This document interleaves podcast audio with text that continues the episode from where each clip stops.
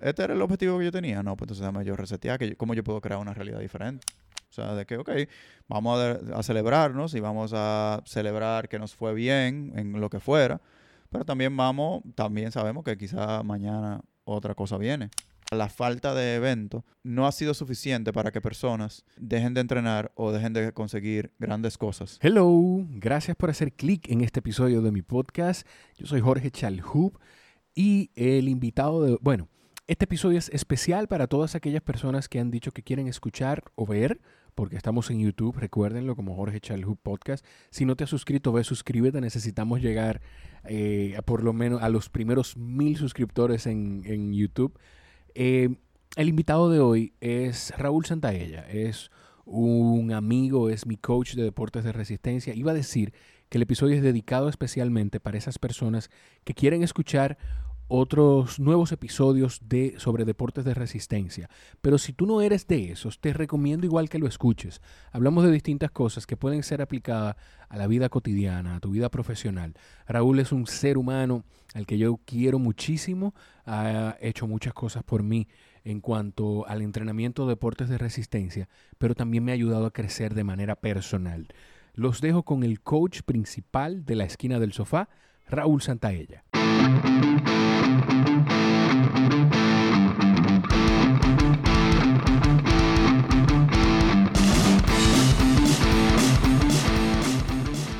Yo no te engañé en nada, déjate de eso. Claro que sí. Aquí, ahora sí. ¿Por qué tú dices que yo te engañé? Uno, dos. Sí, sí, sí. sí. Ok. ¿Por qué tú dices que yo te engañé? Bueno, porque tú me hablaste de que íbamos a venir a grabar, que, te- que yo iba a ser parte de un selecto grupo de tu De- Inner Circle. de- sí, de colaboradores. Y yo no veo a más nadie aquí. No, porque realmente yo creo que esa era una fo- es medio deceiving de traerte. Ok. Vamos, apaga eso, Lucy, porfa, que se, se oye. Nada, tú también tenía que estrenar. Realmente yo lo que, lo que aquí ahí atrás hay un eh, exacto. Realmente yo lo que quería era buscar con quién estrenar, Ah. medio estrenar este espacio porque no está listo todavía y necesitaba una persona que pudiera traerme buen contenido, pero que también no se fuera a quejar de que aquí hace calor. Entonces, eh, por eso te dije. Ok. Está bien, ya. No, está bien. Bien, no, perfecto. Nada, pero realmente yo quería. ah, ah, es- este episodio va en especial para César Nivar, que es una de las personas que ha dejado reviews en el. En el. En, ¿Qué le pasa al asistente? Me siento tal cual como puso alguien en Instagram. Yo puse en mi Instagram, arroba Jorge Chalhub, que iba a estar con el coach para que hicieran preguntas y Julia puso, ay, Jorge y el sofá are back. No, no realmente, pero voy a ver si convenzo a Raúl. Yo casi vengo con el teacher, pero dije, déjame no incitar a las no, masas. Sí, sí, sí. Es como ponerse el teacher del enduro. Exactamente. Eh, ya eso es bien interno. Eh, pero realmente, César, digo que es especial para él porque es de las personas que me había dicho que, óyeme, está muy cool, yo lo disfruto mucho, pero yo quiero más episodios de, de deporte de resistencia. Y ciertamente, pues la idea de todo esto del podcast se habla de cosas que a mí me gustan y me interesan y me llaman la atención. Y prende salud, Lucy, perdón, yo no dejé nada listo. Dale ahí a ese, a ese botoncito ahí abajo y préndela, porfa. Yo no dejé nada listo para, para grabar. El, es hablar de, de las cosas que a mí me gustan y me llaman la atención. Y una de esas es Endurance. Y realmente tengo pocos episodios de eso. Y más contigo. Que yo tengo que tener a la gente cansada de hablarle de la esquina de sofá y de Raúl. Bueno, Mira, de las cosas que, que yo te propuse que habláramos, una era todo el tema que pudiera hasta sonar repetitivo de cómo la gente ha pasado el proceso de como de adaptación del, del entrenamiento, pero quizá primero tú como coach, ¿cómo, ¿cómo fue ese proceso de adaptación con los atletas? ¿Cómo tú desde la perspectiva eh, de macro lo pudiste ver con los atletas de la adaptación en el proceso de la pandemia, de, del encierro y ya por lo menos aquí en República Dominicana, pero tú tienes atletas en otros países, aquí en Dominicana eh, ya estamos medio abiertos, eh, pero en otros países no. Sí, yo siento que no puedo negar que fue un proceso súper retador, porque usualmente del lado del coach, mm, los atletas, la mayoría, nos ven como una guía o como un apoyo. Y generalmente lo que va sucediendo es que hay, y uno de los mayores valores que yo encuentro que un coach aporta es la experiencia vivida. Entonces, uno tiene respuestas para quizás no todas, pero una gran parte de las cosas que algunas personas están viviendo por primera vez. Entonces, ese como repertorio, ese Rolodex de eh, acompañamientos previos que dan dando una situación y uno aprende más allá de las certificaciones en la misma práctica. Entonces, esto es algo que yo desde el 2012 no lo había vivido. Tú sabes que, que tú dices lo de lo de esa experiencia tuya y de otras personas y recuerdo muchas conversaciones contigo y con otra gente, pero siempre caigo en, eh, te llevo de ejemplo, de, tú tienes un, respeto por todo el proceso de las certificaciones, pero también tú tienes eh, un tema de, un discurso de decir, son buenas las certificaciones, pero la mayoría de las cosas realmente no están ahí, la, la mayoría de las experiencias.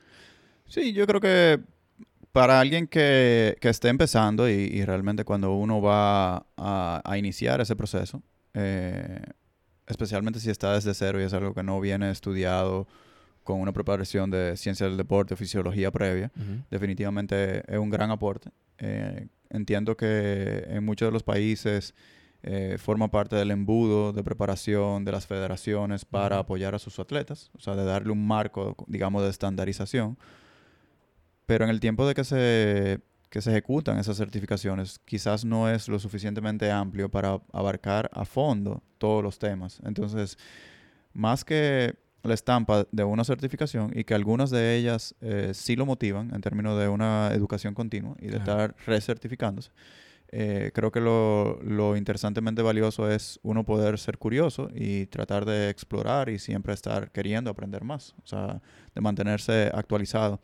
Y, en este mundo, yo, a, quien no lo haya escuchado antes, quizás no, no sé si lo he hablado en, tu espacio, es que siento también que se aplica a muchas otras áreas de profesión o de aprendizaje, donde si el, el, medio en el que se están moviendo o practicando está cambiando rápidamente, y es una posición muy personal, inclusive alrededor de universidad y preparación formal, eh, hay algunas carreras que quizás no aplica para abogado o médico o cualquier cosa que necesite una certificación exequator, o sea, algo que, que dé un, un, un, stamp of approval, o sea, una estampa y una aprobación.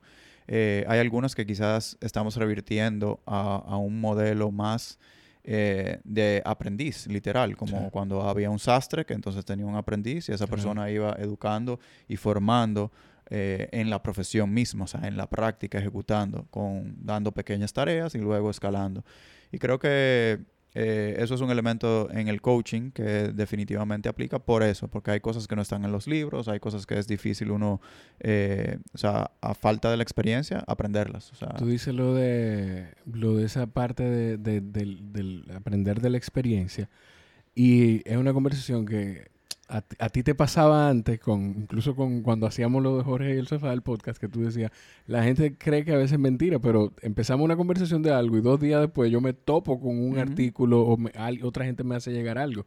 Y eso que tú dices eh, es una conversación que yo he tenido un par de veces en la, en la última semana, de que con, hablando ya en términos de la educación formal y de la universidad y todo lo demás, que yo personalmente pienso, y soy una persona que, no he terminado la carrera, la retomé para terminarla, eh, que, ya las razones podemos discutirlas, pero pienso que hay profesiones que sí ameritan eso, sí ameritan una validación. O sea, un médico, yo quiero que un médico que, que haya estudiado, que esté respaldado por un organismo y distintas cosas y se, y se mantenga aprendiendo, pues sea eso, quien me va a construir una casa, un ingeniero, un arquitecto, pero carreras como eh, relaciones públicas, que son cosas de igual, todas las carreras hay que aprender en el día a día y hay que buscar más información, pero como relaciones públicas, eh, no sé, otras carreras, yo digo a veces, yo me cuestiono, digo a veces, porque también me he topado con personas que, que son brillantes y no han pasado por una, por una educación formal en ese ámbito y con gente que tienen diferentes títulos y maestrías y tú no puedes llevar una conversación de ese mismo campo de, de- de- de- en el que están. Claro, eh, mm, vamos a no meter un hoyo negro de- de- del valor de, una educación formal porque lo hay y Claro. lo hay en, en, en- ¿qué te digo? Y lo hablábamos en Estados Unidos, que es donde mucho me nutro de información. Hay muchas personas que hacen un- una licenciatura eh, en artes, Sí. en, en lenguaje, en historia, y luego van y trabajan en Wall Street porque hacen una especialización o hacen un MBA o hacen un brinco a- o se vuelven abogados porque eh, en, esa, en esas carreras quizás hay un prerequisito de tener una licenciatura para poder tener un- una educación un poquito, digamos, de maestría o de doctorado. Entonces, hay definitivamente, o sea, la cultura influye muchísimo. Ahora hay diferentes formas de cómo irla consiguiendo y más hoy en día donde la información está súper eh, abierta, disponible, o sea, el hecho de que muchas universidades tengan la, la- lo- el currículum abierto. O sea, en particular yo siento que en, en el medio en el que yo me muevo, y lo he dicho muchas veces, eh, la mejor certificación o la información de donde yo más he aprendido es de un canal que es de la familia de, de- de Training Peaks, que se llama WKO5, que inclusive hoy en día tiene un canal propio. Y ahí tienen una serie de videos hablando de la utilización de ese software, que es súper extenso, súper avanzado, eh, y eso es completamente gratuito. Entonces, eh, me choca mucho que videos que a mí me parecen súper interesantes tengan 1500 views. Sí. Entonces, ¿qué me dice eso? Si yo he entrado una o dos o tres veces a referenciarlos múltiples veces, o porque son de una hora y lo voy viendo por pedazos, entonces, ¿cuántas personas en el mundo entero están terminando consumiendo ese contenido? Claro. Eh, es un grupo súper mega reducido. Entonces, eh, cosas como esas hay eh, en todos los campos y creo que eso es definitivamente una conversación. Y girando al- a la conversación sobre la pandemia y cómo eso nos afectó, yo siento que eh, yo siempre estuve queriendo poder tener más información y un poquito más de guía, porque nosotros tendemos, o yo por lo menos tiendo a trabajar con un horizonte un poco más largo de lo que quizás los mismos atletas están acostumbrados o hasta de cómo se va dando información en general en nuestra cultura y más aún durante esa realidad que estábamos viviendo. Sí. Entonces, yo por ejemplo ya hoy eh, estoy hablando con atletas de carreras que vienen en marzo o en abril, que habría que ver si suceden, Claro, ¿eh? pero claro. estamos trabajando para eso, para estar preparados si ocurren. Entonces, cuando viene se, se, se cierra en marzo, quizás ya nosotros estábamos hablando y enfocando en carreras que podían estar sucediendo en abril o en mayo, Sí. o inclusive ya con un calendario enfocado en noviembre, o que habíamos acordado que en abril o en mayo íbamos a empezar a brincar o a, a aumentar el volumen enfocado en un evento, a empezar a entrenar, digamos, entre comillas, de manera formal. Entonces, el no poder tener información de qué tan largo iba a ser todo, o qué tanto se iba a extender, eh, ah, yo hubiera preferido saber que se iba a cerrar 30, 45 días de golpe y que eso se fuera eh, repitiendo, Sí. nos, da- nos daba una información de menos incertidumbre. Sí. O sea, mientras más información, aunque a uno le guste o no, Claro, eh, tú, ti- claro. tú tienes para qué prepararte. Sí, porque hay un, hay un, hay un argumento con eso de la, de la información. Dime. No, ah, ok. Hay un argumento con eso de la información de que el de- con, con el dar, compartir toda la información, de que puede ser eh, que la gente quizá no está preparada para manejar toda la información, pero Claro, yo te estoy dando la eco- perspectiva desde el punto de vista de atleta Sí, o sea, sí, sí. y de coach. O sea, eh, ¿qué, qué sucedió? Que había... No, pero en general, perdón, en general, eh, incluso hasta fuera del deporte, eh, tú te pones a pensar, y por lo menos en mi círculo, la mayoría de las personas, por sus negocios, por su, por su carrera, por todo, quisieran, hubiesen querido tener toda la información del tema de la pandemia. Voltea la pantallita. Ready. Perfecto.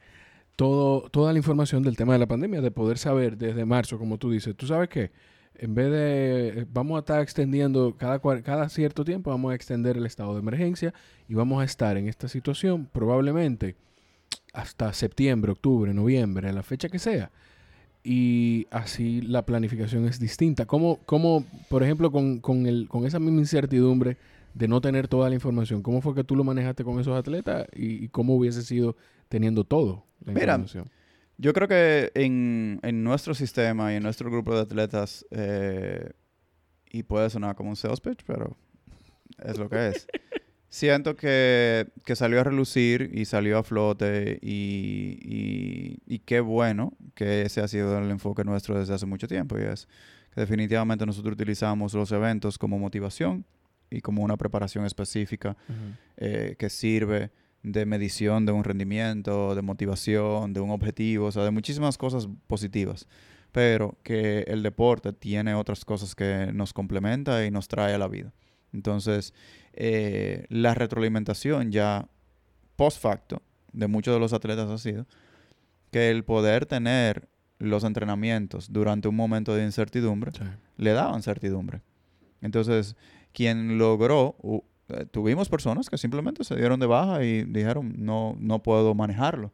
Y eso es completamente válido. O sea, cada quien tener eh, su propio introspección y autoconocimiento de saber que tengo demasiado en el plato y no puedo. Otros siguieron entrenando igual o más. Y algo jocoso que, me pareció a mí personalmente fue que también quizás de quienes se mantuvieron activos, había muchas personas que no estaban los, tan, tan constante como quisieran por las interrupciones de vida diaria.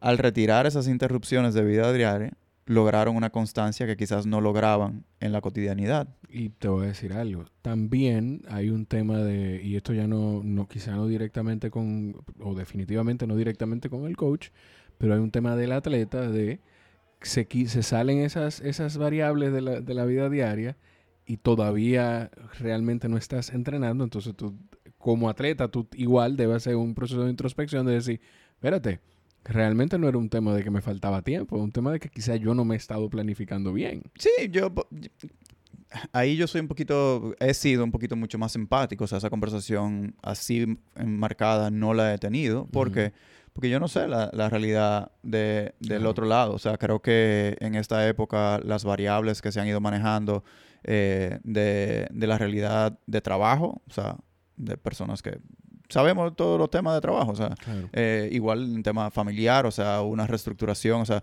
quizá hay una persona que definitivamente tenía, nosotros tenemos un caso, por ejemplo, Erickson, yo se lo digo y se lo retroalimento realmente, y tengo amigos que no son atletas que también eh, han ido llevando esa realidad y es admirable, o sea, de, en una cultura como la nuestra, donde tenemos mucho apoyo doméstico, han tomado la decisión de por muchísimos meses, eh, no por una restricción económica, sino por cuido de inclusive de del personal y, de las personas que trabajan en casa.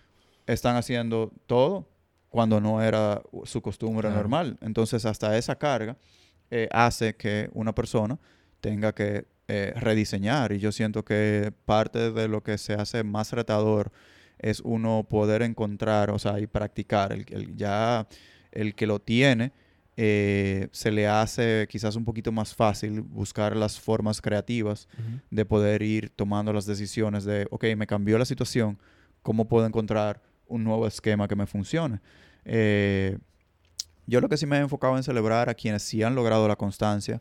Eh, muchas personas que tenían la posibilidad giraron hacia preparar la situación para un entrenamiento indoor. O sea, en el caso mío, por ejemplo, yo dejé de, salir a correr afuera. Entendía que eh, en mi caso la, el sistema y los atletas, eh, el que yo me enfermara, quizás tenía una repercusión negativa. Eh, Adria estaba no trabajando en su negocio más de comerciales y cine y demás. O sea que también el flujo económico de nuestro... más restringido. Entonces, el, el enfermarme quizás no era algo, o sea, queríamos evitarlo. Entonces, yo, aunque salgo corriendo de casa y podía usar mi, mascarilla, yo nunca me, me, la, me, la, quitaba ni me la he quitado, la sigo usando hasta el día de hoy. Eh, decidí no salir a correr por un buen tiempo, entrenaba indoor. Me funciona, ¿no? Definitivamente uno va apreciando lo que tiene. Eh, a mí me, o sea, y, son de las cosas que siento que hay aprendizaje de todo, o sea, de, de que yo me considero una persona... Mm, mm, introverted, o sea, introvertida, y, y- y mi vida la manejo con cierto, digamos, aislamiento, o sea, no estoy en una oficina donde yo vaya en contacto con cientos de personas de manera diaria, igual en el entrenamiento no, me, no es lo normal para mí estarme juntando con... Pero ya adentrado del proceso me hacía una falta de conexión y de algunos patrones y, y hábitos de vida eh, normales, digamos. Eh, pero siento que nosotros lo que nos enfocamos fue de manejar lo que sí teníamos, de tratar de proveerle a, los atletas un enfoque de que, bueno, vamos a, a modificar el horizonte hacia las dos semanas, en los casos que eran dos semanas, que fue el caso más típico, y reagendar. Y que tuviéramos tomando decisiones, o sea, nuevamente, ok, lo extendieron. O sea, de mi lado eh, fue una carga de trabajo en términos de programación mucho mayor que la normal. Yo creo que he escuchado eso de, de muchas personas a mi alrededor que sienten que están trabajando mucho más eh, para en- en ganar lo mismo. And that's Sí. part. Siento que también... Y hay casos en los que se está trabajando mucho más ganando menos. Claro, Sí, sí, Sí, sí, o sí, sea, sí. Pe- eh, pero el- la situación. Y creo que yo siento que también, tú sabes que ha funcionado mucho con los atletas y siento que en general, que, que mi única queja y quizás eh, un poquito de pesimismo es que no, se, no persista más en el tiempo, que sienta que vaya mermando un poco. Y es que desde hace mucho tiempo yo sentía como que, y eso lo viví por también tener eh, núcleos o focos de personas en diferentes eh, ubicaciones, que las conversaciones eran las mismas con todo el mundo. O sea, las condiciones específicas, por ejemplo, quizás alguien como Thomas que está en Alemania Ujú. tenía un poquito más de flexibilidad de las condiciones de allá. O sea, tú podías seguir eh, Ajá. entrenando al aire libre, eh, siempre que tú fueras tú solo, y allá fueron, o sea, también me, me permitía, y eso no lo había conectado hasta ahora, tener quizá un poquito más de visibilidad de lo que sí podía ir llegando. Porque habían, o- a- habían algunas naciones o ubicaciones que tenían más libertad o iban flexibilizando y uno podía ver qué venía a él, por ejemplo, ya empezaron a decirle, no, te puede empezar a juntar con una persona a hacer ejercicio outdoor que no esté viviendo contigo. Y a la semana también te puedes juntar con otra, otra persona que no te... Entonces, se fueron dando ciertos patrones e indicadores que nos iban guiando. Pero la conversación de la frustración, de, de, de, de todo el reto que se estaba Claro. viviendo, era, era universal. Y ese sentido de, de connectedness, o sea, de estar conectado, eh, es algo que me pareció per- personalmente para mí importante e interesante eh, que, que uno estaba normalmente como viviendo realidades dispersas y desconectadas. O sea, la realidad de, por ejemplo, Alfredo y Griselda, que son Sí. amigos que están en Canadá, Sí. están viviendo una realidad distinta a la de nosotros en términos de invierno, en términos de muchísimo proceso. Pero hasta en eso, en esos momentos, estar conectados, eh, no sé, fue con un, un sentido raro de conexión. Ayer, ayer pensaba yo, o incluso lo hablaba con una gente porque caí en una conversación que, que de hecho no he podido conseguir a alguien. eh, empecé, yo empiezo, yo trato de, de aprender de las cosas que voy consumiendo. Eh, así sea una serie. Y empecé a ver una serie eh, que trata de, que es basada en la vida de Hugo Chávez. Y caí en un, en un tema de buscar entrevistas, de buscar temas de la historia de Venezuela.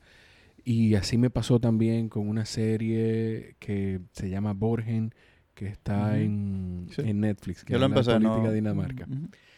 Y en- decía, óyeme, yo siento que de una forma u otra somos el mundo, una gran aldea, y que aprender de la historia y de las cosas que van pasando la- las otras personas, no importa qué tan lejos estén, nos aporta algo y nos queda algo.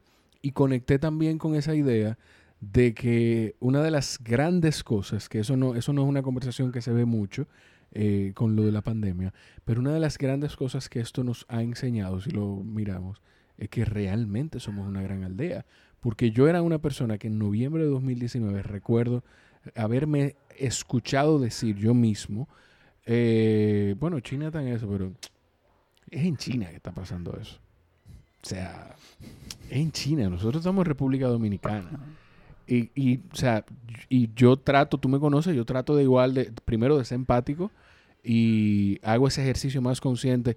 Yo no voy a hacer que el podcast eh, vaya aquí, pero hago el ejercicio consciente todavía más de ser un poquito empático, de ver la situación del otro después de, de- de haberte tenido en mi vida. Yo, son, yo lo he dicho mucho de las tantas cosas que he aprendido de ti, pero a eso es que me refiero, que no voy a hacer que el podcast vaya ahí. Ujú. Y me puse a pensar en eso, decir, óyeme, realmente en noviembre yo decía, esto está pasando en China y y eh, puso al mundo de rodillas de una forma u otra. Y Sería todos- como que, ¿por qué tengo yo que estar... ¿Por qué ah, yo me tengo que preocupar por eso? ¿Qué, qué está pasando allá? Exacto. ¿Por qué yo me tengo que preocupar por eso? Porque yo tengo que preocuparme qué está pasando ahí cuando entonces la vida nos ha enseñado de que realmente estamos todos conectados de alguna, de alguna manera.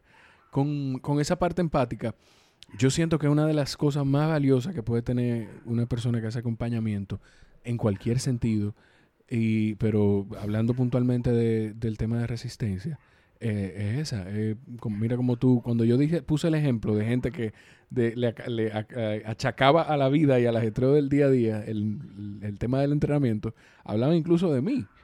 Y, y o sea, no, no pensando en, en situación de nadie, sino en la mía. Pero fíjate también como tú mismo lo llevaste a decir, no, pero, o sea, yo lo que trato es de darle la vuelta y buscarle a quienes han podido llevarlo y no pensar y no juzgar la situación del otro. Claro, porque que yo, por ejemplo, tú y yo, a, a fondo a fondo, no hemos entrado en las razones por las cuales tú no estás entrenando. Y es verdad. O no, no, exacto, no hemos profundizado. Tú no tienes esa información, exacto.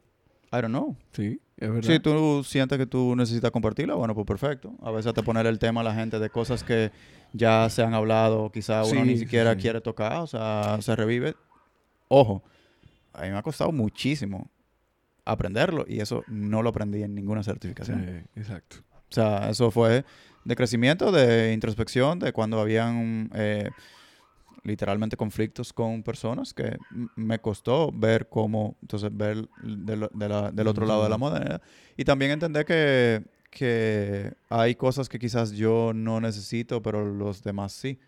Entonces, cada quien, cada cabeza es un mundo y, y creo que productividad y, y el que haya logrado poder hacer algo es algo a celebrar, que lo hemos hablado también en términos de los objetivos, que yo siento que aprovechando que estamos en un ambiente que quizás es más recreacional, eh, como que mm, pasa mucho eh, con los atletas. Si eh, están en un momento, o nos pasa como o seres humanos, que nos vamos acostumbrando a lo que es nuestra realidad o nuestra norma. Sí. Voy a hacer las utilizar un- realidades van cambiando y nos vamos acomodando. ¿Qué sucede? Bueno, y Yo se creo vuelve como por- normal. yo creo- Entonces yo, creo que te- sé yo te por voy a dónde tú compartir qué sucedió. Había una persona que estaba full eh, no motivada Ujú. y diciendo que estaba martillado porque no estaba logrando completar la semana y que entonces nada más estaba entrenando tres veces y que entonces no estaba... Y yo, pero espérate, wait, stop. No estaba haciendo el, el, el, Pero el gold star. Pero stop. No, porque también, o sea, sé que funciona, Sí. pero también entonces crea un efecto negativo. sí. Porque el espíritu de- no es ese. Sí. El espíritu es poder celebrar el que, el que sí y que funcione a quien le conecte el funcionar, pero también quizás se pierde en la conversación donde nosotros lo que estamos hablando es, si estás sintiéndote de esa forma, lo que hay que quizás es revisar el plan. Esa persona empezó dentro de, de la pandemia o la cuarentena a explorar corrida a cambio de ciclismo por el tema de desplazamiento. Pero corrida no era un enfoque. Entonces, de los tres entrenamientos que estaba faltando eran de corrida, que inclusive quizás no lo disfruto tantísimo. O sea que estábamos haciendo el mismo entrenamiento que estábamos haciendo previo. Ok, ya entendí. O sea, antes eh, de an- pre-pandemia, esa persona solamente estaba haciendo ciclismo. Empieza todo el proceso de la pandemia y dice, ¿tú sabes qué?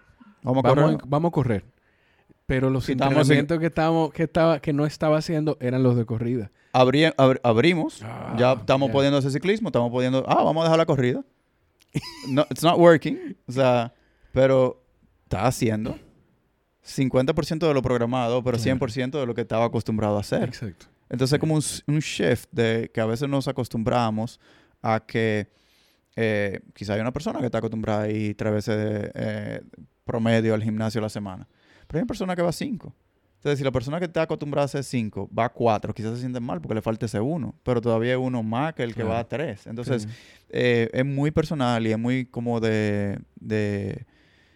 Creo que es conveniente para todos y no solamente en un ambiente de entrenamiento, que creo que entonces es lo que mucho se traslada a un ambiente laboral, a un Sí. ambiente de familia, a un ambiente de pareja. Es como de, de revisitar, o yo a veces utilizo la palabra de auditar, o sea, cada cierto tiempo, revisar lo que estaba sucediendo. ¿Por qué está sucediendo? ¿Cómo me estoy sintiendo? ¿Cómo- o sea, ¿qué va pasando? este era el objetivo que yo tenía. No, pues entonces dame yo resetear, que yo- cómo yo puedo crear una realidad diferente. Claro. Entonces, eh, va conectado con el objetivo que yo quiero. Entonces, por ahí vamos. Eh, creo... No, no, dale, dale. ¿Crees, perdón? No, que creo que, que en, esta, en esta etapa el, el ser empático con uno mismo y, y celebrarse, yo lo hago y fue fuera de... O sea, eso es out of character for me. O sea, eso no es mi norma. Pero yo me tomé el tiempo de tener un acercamiento a los atletas y celebrárselo de esa forma como medio cheerleader y medio, o sea, empalagoso y eh, simpático, digamos, o sea, de, de que quien ha logrado estar medianamente estable o medianamente productivo, o sea, no máximamente productivo o eh, estable en entrenamientos, en vida o en lo que fuera, es a celebrarse, porque hay mucha gente que eh, le, le ha- o sea, no, ha- no han tirado mucho y hay gente que está completando literalmente este fin de semana 21 kilómetros, Sí. 42 kilómetros. O sea, eh, creo que eso para mí me ha hecho sentir bien el poder aportar y acompañar a personas a que inclusive dentro de, de esta realidad eh, tener cosas a rescatar que son positivas, que son productivas, que le han ayudado quizás a, a aliviar el estrés, a regular el sueño, o sea, mucho sentido de connectedness, de que si hay alguien que reporta que tiene mal sueño y nosotros lo mandamos en el email semanal eh, por temporadas, había muchas personas diciendo que estaban de insomnio, que estaban mal sueño. Entonces, eso a mí personalmente lo comparto por eso, por si le funcionaba a algunas personas como me funcionaba a mí desde, hace- desde hace meses. No, eh, no soy solamente yo, Exacto. sino hay más que están en ese mismo barco. Que es un, eh, eh, es un error que cometemos los seres humanos en, en todos los ámbitos de la vida. Pensar en que, que what's wrong with me? ¿Qué, ¿Qué es lo que me está pasando a mí? ¿Por qué yo estoy haciendo esto de esta manera? ¿Por qué estoy dejando de hacer esto? Y, y como quizá no lo comunicamos, y esa es una forma de comunicarlo, compartirlo con, con el coach y, y y a través del correo semanal, que ahí es que sale el Gold Star, que para quienes no son parte de la esquina no entiendan, eh, otras personas puedan eh, reaccionar igual y, y eso te ayuda. Eso es, es reconfortante en cierto sentido, el tú saber que tú no tienes un problema, no es a ti solo que te pasa. Lo que tú dices de lo de ajustarse a las realidades, yo, para que tú veas, yo lo, es, siento que la misma línea de la idea, pero yo lo pensé incluso porque hubo alguien que le dije el otro día aplicándolo a, a vida laboral de que a veces nos olvidamos de las cosas que vamos consiguiendo. Eh, el enfoque primero de cuando empieza de, bueno, lo que quiero es poder correr 5 kilómetros sin, sin caminar. Y después que consigues eso, pues ya hay un, un discomfort de, de decir, ah, pero yo siento que puedo hacerlo. Yo- que no está mal, pero yo creo, tú, tú entiendes la idea que yo quiero. Yo creo que tú la puedes construir mejor porque tú la has comunicado antes de alguna forma. Mira, yo siento que escuchándote eh, también lo comparto hasta ni siquiera de una evolución tan larga. A veces va sucediendo que vamos teniendo súper, súper buenos entrenamientos y súper, súper buenos resultados. Y hay una cosa que no sale tan bien como quisieran. Sí. Y, y creo que parte, o sea, la, la quizás, eh, que por cierto, por tema de la curva y todo eso, o sea, eh, aplanar o, Sí. o aplastar, el tema de los picos y los bajos también es algo interesante, o sea, Sí. que no sean tan amplios, o sea, de que, ok, vamos a, a celebrarnos y vamos a celebrar que nos fue bien en lo que fuera, pero también vamos, también sabemos que quizá mañana otra cosa viene. Entonces, es un equilibrio entre esas dos cosas de, de cuando nos está yendo mal, saber que también uno puede salir a flote el día siguiente y eso es lo que creo que viene del entrenamiento, porque a veces estamos teniendo una mala semana y te sorprende también de que te sientes después de una racha, digamos, mala de tres o cuatro entrenamientos eh, eh, conectados que no fueron tan buenos como uno quisiera. Y lo mismo pasa entonces al revés, que nos vamos teniendo dos, tres, cuatro, seis semanas donde está todo saliendo súper bien y hay un entrenamiento que no sale tan bien y, Y eso nos daña el y día. hay que llamar al 91. o sea, entonces- Pero tú sabes que hay algún pensador, yo no recuerdo quién, alguien que lo recuerde, porque lo deje en los comentarios en YouTube o que se lo mande al DM a Raúl en arroba la esquina del sofá. Ahí también ustedes van a tener toda la información de la esquina y pueden ir a la página también, o a mí que me lo manden, arroba Jorge Chalhub. Eh, lo, el- hay un pensador que dice algo que va como, tú sabes que, o sea, escucha y, y a quienes te, te alaban, te aplauden tus éxitos, pero no tanto. Igual tampoco escuche tanto a quienes no. O sea, eh, eh, aplanar y encontrar como que ese punto medio de ser cortés con quien te da un, un halago, que esa es una de las cosas más difíciles que tiene el ser humano. El, el- eso y eh, una de las posiciones más incómodas que, que por la que pasa un ser humano, eh, cuando, recibiendo un halago y, y cuando le están cantando cumpleaños. que esa es otra conversación que tuvimos, que esa me gustó. Ese fue uno de los mejores momentos de mi cumpleaños, esa conversación. Eh, eh, o sea, encontrar ese balance de, ok, gracias, qué bueno que te parece que estoy bien, pero no quiero enfocarme en, en eso, en que solamente tú sientes que, que estoy bien.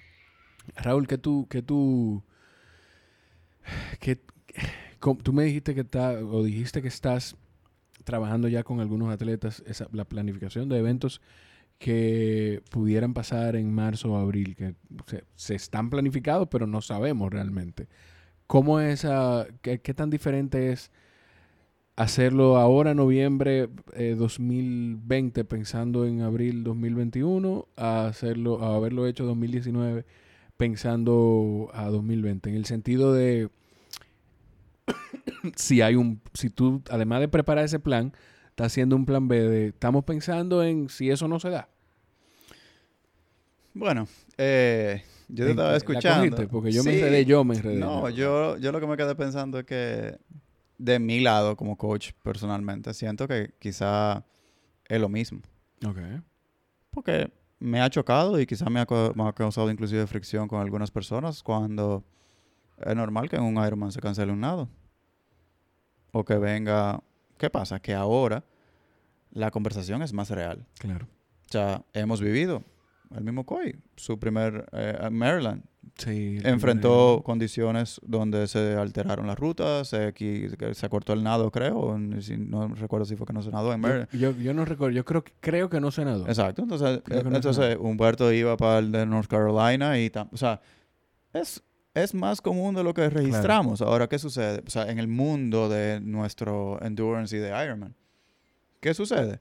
Yo iba para Tajo y se canceló por frío. Bueno, casi debió de cancelarse quizás. O sea, yo no fui porque eh, estaban... más sensato. O sea, mm, forget about it. Y el año después siguiente, que eh, iba a 70.3 también, ese fue el que se canceló por tema de humo y demás. O sea que hay eventos que han tenido eh, eh, una racha de saber que Claro. tienen un riesgo alto de cancelar el lado. Entonces, ya ahora lo que estamos hablando es de que esa realidad de una volatilidad, de una variable que eh, solamente era una disciplina y que como quiera, eso a veces eh, desconcentra a los atletas. Entonces, ahora yo creo que ya tenemos una mayor cantidad, o sea, una mayor conciencia de que definitivamente nosotros lo que estamos hablando perfecto. O sea, eh, aquí está pronosticado, está Gran Fondo New York, eh, Punta Cana. Ujú. Eh, en ese, en ese, en ese lo recuerdo porque lo hemos estado revisando. Eh, saludos a Paola, nuestra super asistente eh, de mercadeo y redes. Ey, Eh, Pe- Pero un trabajo... sí, tú- yo iba- lo iba a decir ahorita, pero ahorita es, eh, si escriben el DM ella probablemente sea la que esté más directo por ahí.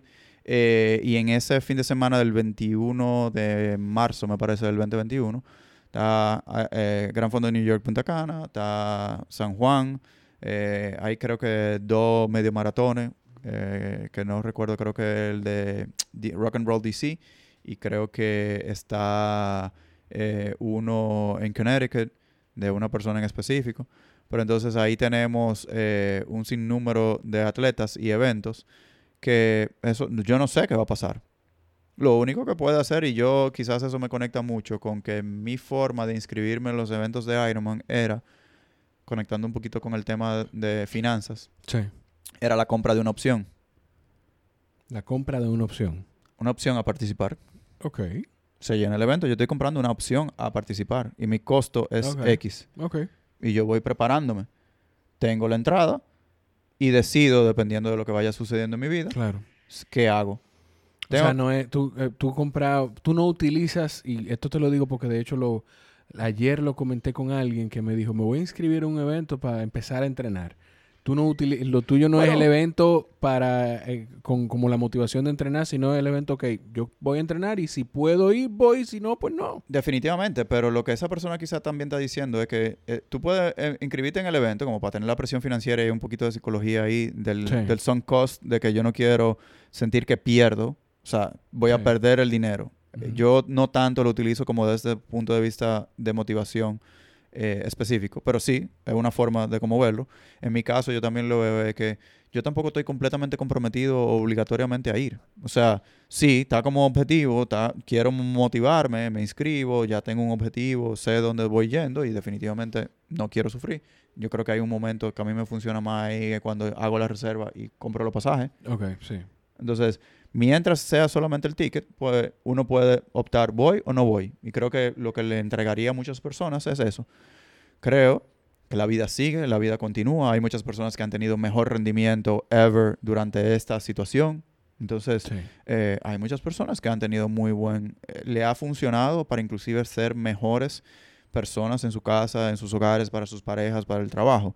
Entonces, no es solamente, o sea, la falta de evento eh, no ha sido suficiente para que personas eh, dejen de entrenar o dejen de conseguir grandes cosas. Entonces, no sabemos qué va a pasar el año que viene. No sabemos ni siquiera si, por ejemplo, en Estados Unidos, en alguna, su- en, en- en alguna ciudad especial o particular a la que se vaya a viajar, haya un contratiempo.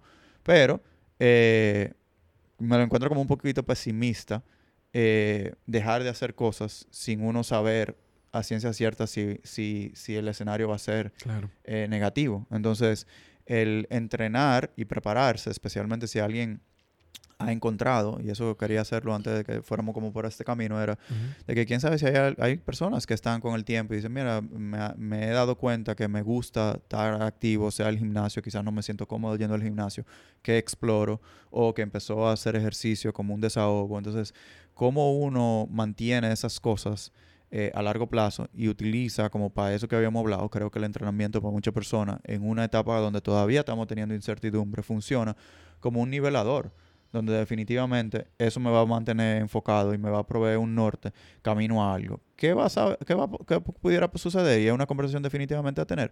Es que quizás eh, mientras se vayan acercando esa- esas fechas o esos eventos, vayamos teniendo más información positiva o más información negativa Claro. en términos de la, de la ocurrencia. Ahora, Claro. el que lo disfruta y si te trae un beneficio positivo, eh, el evento mismo es un día. ¿Cuántos días hay de aquí a marzo 21? Tú Y si no hasta octubre, si no hasta lo que fuera. Yo en, en el episodio, hay, bueno, tú sabes que, que de hecho eh, también eres una de las personas que, que de una forma u otra me ha ayudado a darle forma a esa parte de, de acompañar a otras personas haciendo sus podcasts. Y Romina Cerca, que fue el primer podcast en el que yo apoyé, se llama La Pil, me convenció a hacer un episodio con ella y era todo el mismo tema hablando de deportes de resistencia y, todo eso. Y, y primero me pasó que yo le decía que yo me siento engañoso hablando del tema, si yo pensando en que yo no estoy entrenando de la forma en la que estoy haciendo. Y ella me dijo, es que o sea, tú sabes mejor que nadie que es un tema de realidad y compartir esa realidad también es importante. Pero donde quiero caer es que en esa conversación yo recuerdo que le dije que este proceso me ha ayudado a entender, yo no sé si te lo había dicho a ti antes, que yo disfruto, más que el evento mismo, yo disfruto el proceso del entrenamiento y, y empezar a ver algún progreso. Claro, cada quien no disfruta, Ujú. pero el, el clímax para mí de, de todo, de todo eso está, no está al cruzar la mente, sino como, como el, el- el building up, el prepararme para eso, al hacer todo el entrenamiento. Yo lo, lo aprendí con todo este proceso. Yo creo que hay mucha, mucho post eh, y mucha frase en Instagram de It's the journey, Sí, o sea, it's the it's a- process, yeah. o sea, It's the journey.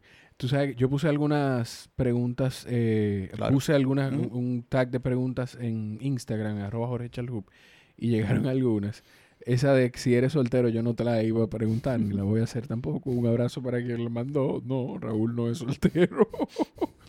y esta, te juro que no soy yo que la estoy haciendo. Dice, ¿qué, ¿qué hacer para motivar, o qué haces tú como coach para motivar a un atleta que está buscando volver a tener esa constancia en- entrenando. Un abrazo para Rancel Tapia. Un abrazo. Eh, creo que hicimos un, un IGTV de, de motivación, porque definitivamente era una, una conversación que iba saliendo mucho. Eh, yo creo que a, a mí me motiva mucho conectar con, con el inicio de por qué empecé. Entonces, creo que dentro del proceso se va perdiendo mucho y yo sé que inclusive quizás nosotros confundimos con el enfoque en los tiempos y en los buenos rendimientos.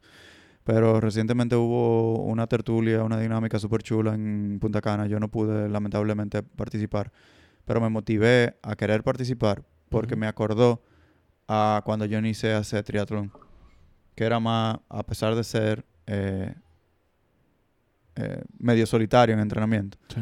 eh, como la camaradería de ese como Era como, había un get together de, de todos sabemos que a tal hora, tal día entrenamos, por ejemplo. y no, no sabemos bien, o sea, un- todo el mundo estaba aventurando en el tema del nado y cómo se va a sentir uno después de la bicicleta y uno estaba aprendiendo, como... que es- hay menos presión a veces también. Con, con el saber menos, muchas veces hay menos presión. Entonces yo creo que mí- ahora, y es, y es full, eso no lo incluí en el video, creo que a mí me...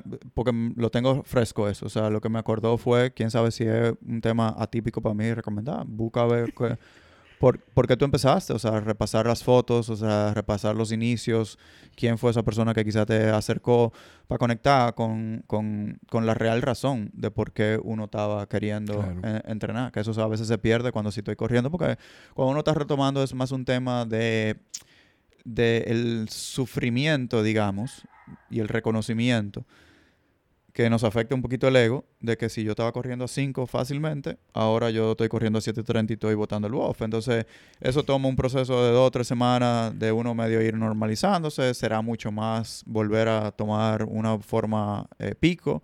Quién sabe si es para hacer una práctica eh, temprana, que ya vamos entrando quizás algunos donde uno ha entrado en edad, todo el mundo va a llegar un momento donde no va a tener unos nuevos, mejores Claro. eh, tiempos. Entonces, hay que buscar otras razones por las cuales probablemente entrenar. Eso que tú dices, yo te puedo decir que el proceso más difícil de pasar, que de hecho creo que, que lo que me falta es, eh, cuando en uno de los tantos regresos, poder pasar esa, esa pendiente de tener la paciencia de empezar, de volver a empezar a sentirme cómodo en el paso, eh, corriendo, montando, o sea, tener esa paciencia de entender de tú no vas a correr como corrías hace dos años, dos años y medio, el tiempo que sea.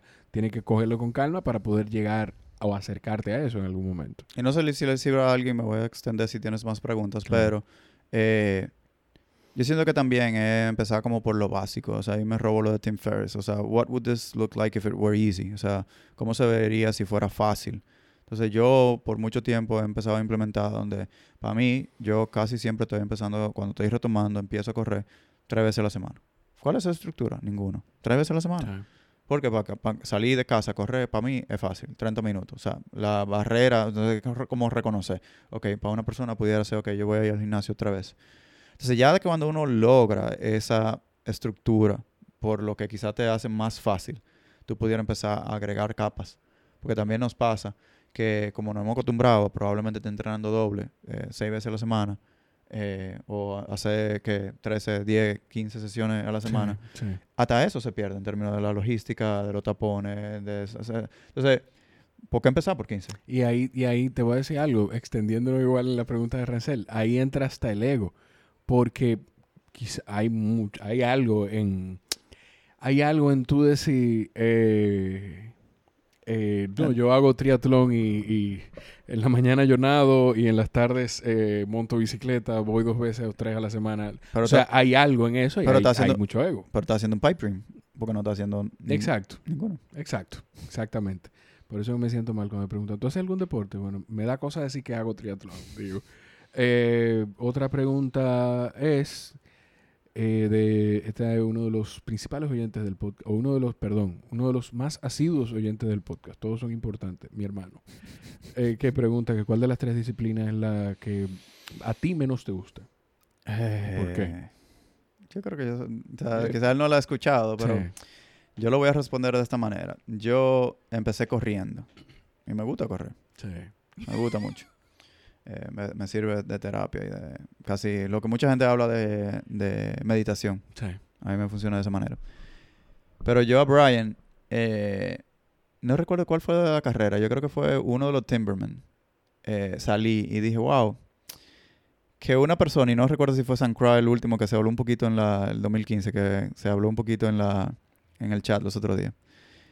Eh, yo lo que le dije, wow, que, o sea, como que tengo un tema de un conflicto de, ¿cómo te digo? De, ¿de quién soy? Existencial, Sí. atlético. Eso es lo que estaba buscando, existencial. Eh, tengo una crisis existencial porque yo me, visuali- me visualizaba corredor y quizá entendía que esa era mi mejor disciplina. Sí. Eh, luego empiezo a hacer ciclismo y definitivamente fui cogiendo y sí, fue, o sea, eh, quizá parejo y quién sabe si, si quizá un poquito más eh, ciclismo. Pero eh, en el proceso del acompañamiento con Brian, o sea, empecé a nadar un tubo de metro y empecé a cogerle, quizá no, o sea, no soy el más rápido en el agua, pero mm, empecé a conseguir disfrute y también a hacer una mejoría, especialmente en aguas abiertas, en piscina yo casi nunca, o sea, la gente cree que como tirándome a muerto, pero eh, no se traducía tanto a piscina, sí en aguas abiertas. Y esa carrera, eh, lo que le dije fue eso, o sea, como que, de, o sea, nada y ciclismo mucho mejor que... Que la corrida. Y él lo que me dijo fue, bueno, pues eso te hace un triatleta, te define como un triatleta. Entonces yo estoy casi equilibrado y creo que es lo que a mí me, me llama mucho la atención del deporte, de la posibilidad de enfoque en diferentes habilidades. eh, y creo que el nado es una de esas que toma mucho más tiempo, pero cuando uno le va cogiendo, habría, pudiera ser eh, usado en mi contra cuando vuelvo y me tire en la piscina. porque tengo mucho sin nada, pero sí, casi igual. Tú sabes, el, tú dijiste una palabra clave que no el más rápido, pero digo que clave porque la gente confunde eh, rapidez con eficiencia. Que yo siento que quizá perseguir mejor la eficiencia, pues te, te termina llevando a, a ser un poquito más. Yo veloz. siempre, cuando llegué a tener un nivel de fitness, algo, o sea, no voy a decir que no lo voy a categorizar yo mismo. Cuando tuve un buen nivel de fitness, digamos, siempre tuve mis peores eventos cuando estaba enfocado hacia afuera. Y tuve que hacer esa, esa, ese self, digamos, o sea, esa, esa, esa corrección. Es, enfocado hacia afuera, tú quieres decir en, en un número.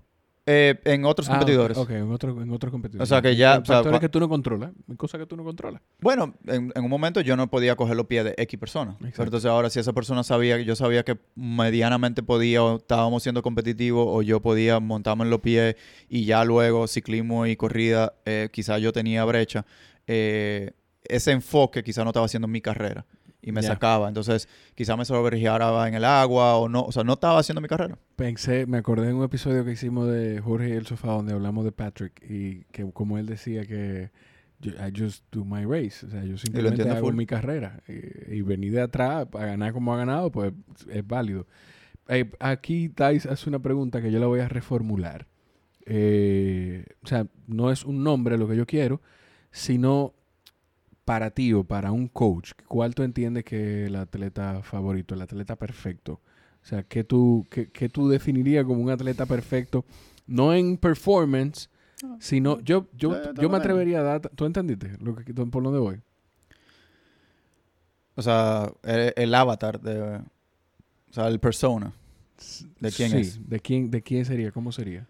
Es una persona eh, maduro emocionalmente o madura que está haciendo el deporte y está haciendo el triatlón o lo que fuera, o sea, maratón, como un elemento más dentro de su vida. Que quizá ahí entra la parte de nosotros, entendernos, o sea, si, si tiene un support system, que tiene una familia, tiene un Ujú, trabajo, ujú. tiene amigos con quizás con los que entrena y quizá tiene múltiples grupos donde eh, es un elemento más. Entonces, nosotros como sistema de coaching o coach no tenemos que llenar todos esos eh, buckets en la vida de esa persona, que simplemente es un apoyo, es una guía y es una persona que está motivada y que es autodirigida, que está clara de cuál es su objetivo. Es recreacional, es recreacional. Es que yo quiero completar el entrenamiento, que quiero completar. Es que quiero completar el maratón, perfecto. Es que quiero clasificar para Boston, quiero clasificar para Boston. ¿Por qué? Porque para cada una de esas cosas hay ciertas eh, acciones que debemos tomar para, si es una persona que es madre de familia, que tiene múltiples roles, eh, hay ciertas cosas que hay que estar preparados si quiere un rendimiento atlético importante. Entonces, el coach no lo va a poder hacer por sí solo. Entonces, el poder estar en esa sintonía donde haya una buena comunicación, donde haya consideración de ambas partes y que haya como un, un, real compromiso donde ambos estén invertidos en que se sepa que el coach lo que está es acompañando. A mí una de las cosas que más me molesta que las personas utilicen eh, en nuestro tipo de conversación es como que me están echando un boche, es que me están, eh, no, que el coach no me deja, o sea, quien realmente nos conoce y quien realmente tiene una buena relación y una conversación. Eh, aquí todo se permite y una conversación de conciencia y de decisión personal. Definitivamente. Erickson puso una pregunta parecida a eso de lo del boche, pero en el mejor sentido, diciendo como, ¿cómo es que Raúl termina diciéndote algo y tú, termi y tú terminas diciendo, pero él, él, yo no, espérate, él, yo ahora siento que tengo que tomar la decisión de, de qué es lo que tengo que hacer. O sea, y, y realmente de eso se trata. Yo no he hecho ninguna certificación formal de life coaching, pero lo que creo es que es hacer preguntas. Y a veces eh, cuando los atletas tienen, o sea, y de, las, de las fricciones iniciales que hay en las conversaciones de inicio, estamos conociendo, que tú estás buscando, te funciona, vamos a estar en la misma página. Eh, oye, esto, ah, nosotros vemos la vida de esta manera, te funciona, ok, pues vamos a dar el próximo paso. No, eh, tú quieres ir gimnasio, no lo que usted diga. No, eso no es la conversación. ¿Por qué? Porque te gusta el gimnasio o no te gusta el gimnasio. Entonces, por lo menos dentro de nuestra filosofía y lo que me van respondiendo, quizás lo que no se dan cuenta los atletas es que dentro de la pregunta hay algo que me está sirviendo y hasta en el tono que se me responde o lo que se me responde ya nos va guiando en la conversación. Porque si yo te digo, mira, ¿cómo vamos con fortalecimiento? Tú quieres, no, no, yo odio el gimnasio, ya, bueno, mire, y entonces banda elástica o, body weight o lo que fuera. Entonces, aunque haya un beneficio, posible de tener una estructura de fortalecimiento eh, con pesa formal, quién sabe si es algo que a esa persona nunca va a llegar al gym, ¿para qué introducirlo? Claro. Eh, ya para terminar, si tú tuvieras que recomendarle un libro a la gente, ¿qué libro le recomendarías? Tú, tú tienes buen ojo. ¿De endurance? No necesariamente, del que sea, de lo que sea. O si quieres recomendar uno de endurance y uno que... Mira, me voy ahí, me voy ahí bien, bien aéreo, que ni, ni, ni de negocio, ni de... Ni de ni de training. Eh, Red Notice se llama. Eh, creo que uno de los libros. Ah, yo ese fue el que, que Luima comentó la vez que estuvimos. Ya, lo anoté. Yo no lo busqué nunca, pero lo anoté, claro.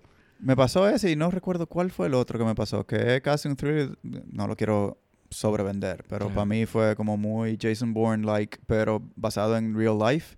Y como que en eventos que yo creo que hemos estado conectados y, hemos vivido. O sea, son cosas recientes. O sea, como que creo que estuvo muy en la noticia el, envenenamiento de aquel eh, espía, el espía... En la embajada en Londres, o sea, Lubinenko, no me acuerdo, de, de, ese, de, un, de un espía que tenía una información, obviamente, y, pero fue envenenado en una embajada. Entonces, fue este libro, o sea, toma lugar o cuenta eventos paralelos a esa época. Entonces, como que hay un momento en el libro donde hace conexión con que eso salió en la noticia y la persona que es el protagonista dice como que Ok. What ¿Y de Endurance qué tú, qué tú recomendarías a la gente? Eh, yo creo que el, el libro Endurance eh, es muy bueno. Y creo que sí es más enfocado en programación y en cosas. Para mí lo que es una, una, una mejor que muchas de las certificaciones. Running Science de, de Steve Magnus.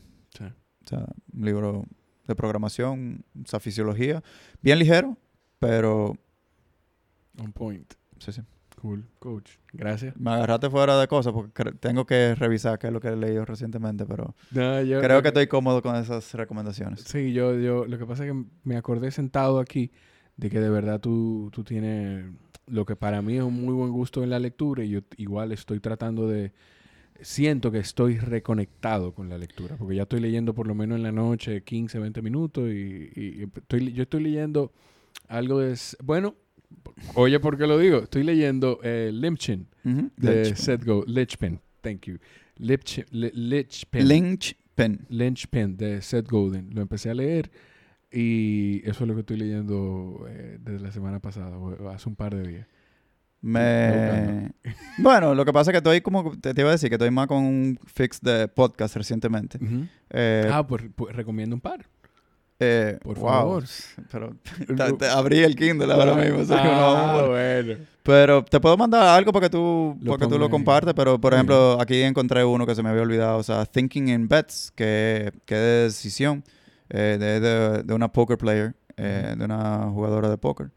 Y creo que ese, ese está bueno. Pero revisé algunos ahí, ese está bien. Podcast yo voy a recomendar uno que fue algo que tú me compartiste. Y de hecho voy a Voy a dejarlo enlazado y de ahí voy a sacar información para un Teaching Tuesday.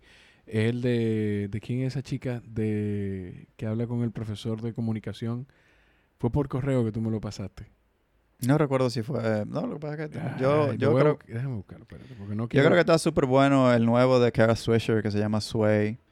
Eh, a mí me gusta mucho el de Farnham Street que, que se llama The Learning Project, que es uno de los que yo más aprendo. O sea, son gente súper alto nivel y, y súper variados los temas. Creo que Tim Ferriss es un... Eh, o sea, es hit and miss. O sea, creo que depende más de la, de la persona a quien él lleve. O sea, a veces los cosas son bien, bien largos, bien extensos. Eh, y más técnico, a mí me gusta más de, de A16C Podcast. Ese, aquí está. A16C Podcast, el episodio que tú, porque quiero recomendar ese puntualmente, se llama how to moderate talks, panels, meetings, uh, and more. Ese técnico, ese de, de, la firma de inversión de Anderson Horowitz, el, de, el que hizo, o sea, uno, Mark Anderson, el de Netscape de hace muchísimo tiempo, y que tuvo otros, otros eh, inversiones conocidas. Pero ese, ese, es muy técnico, hay muy, muy buena información de startups y de negocio y de todo, tecnología startup. Cool. Eh, ya a ti yo te he dicho personalmente lo mucho que te quiero y te agradezco muchísimas cosas, así que no te voy a poner en esa posición diciéndotelo aquí. Eh, ya les dije más temprano, arroba la esquina del sofá, la esquina del sofá.com y si llegaste hasta aquí, disfrutaste el contenido, quiero que por favor te agradecería un mundo si vas a Apple Podcast y lo estás consumiendo ahí y dejes un review. Quizás ponernos lo que más disfrutaste de este episodio. Y si no, pues en la plataforma que estés, pues comparte el podcast. Yo voy a meter una cuña que también, si le llama mucho la atención o exploran de las cosas que estamos compartiendo, aunque no comparto tanto en la cuenta personal, pero generalmente en, la, en los stories, a veces voy compartiendo cosas eh, de, que fue donde tú llegaste de la parte del podcast y, eso. O sea, hago un poquito más de eso generalista en, en la cuenta personal, aunque no es mucho volumen, pero sí creo que valioso. Yo te puedo decir que calidad sobre volumen. Arroba Raúl Santaella. Ahí van a estar en la descripción todos los enlaces. Gracias Raúl. A ustedes, gracias por estar ahí. Nos escuchamos en la próxima. Bye bye.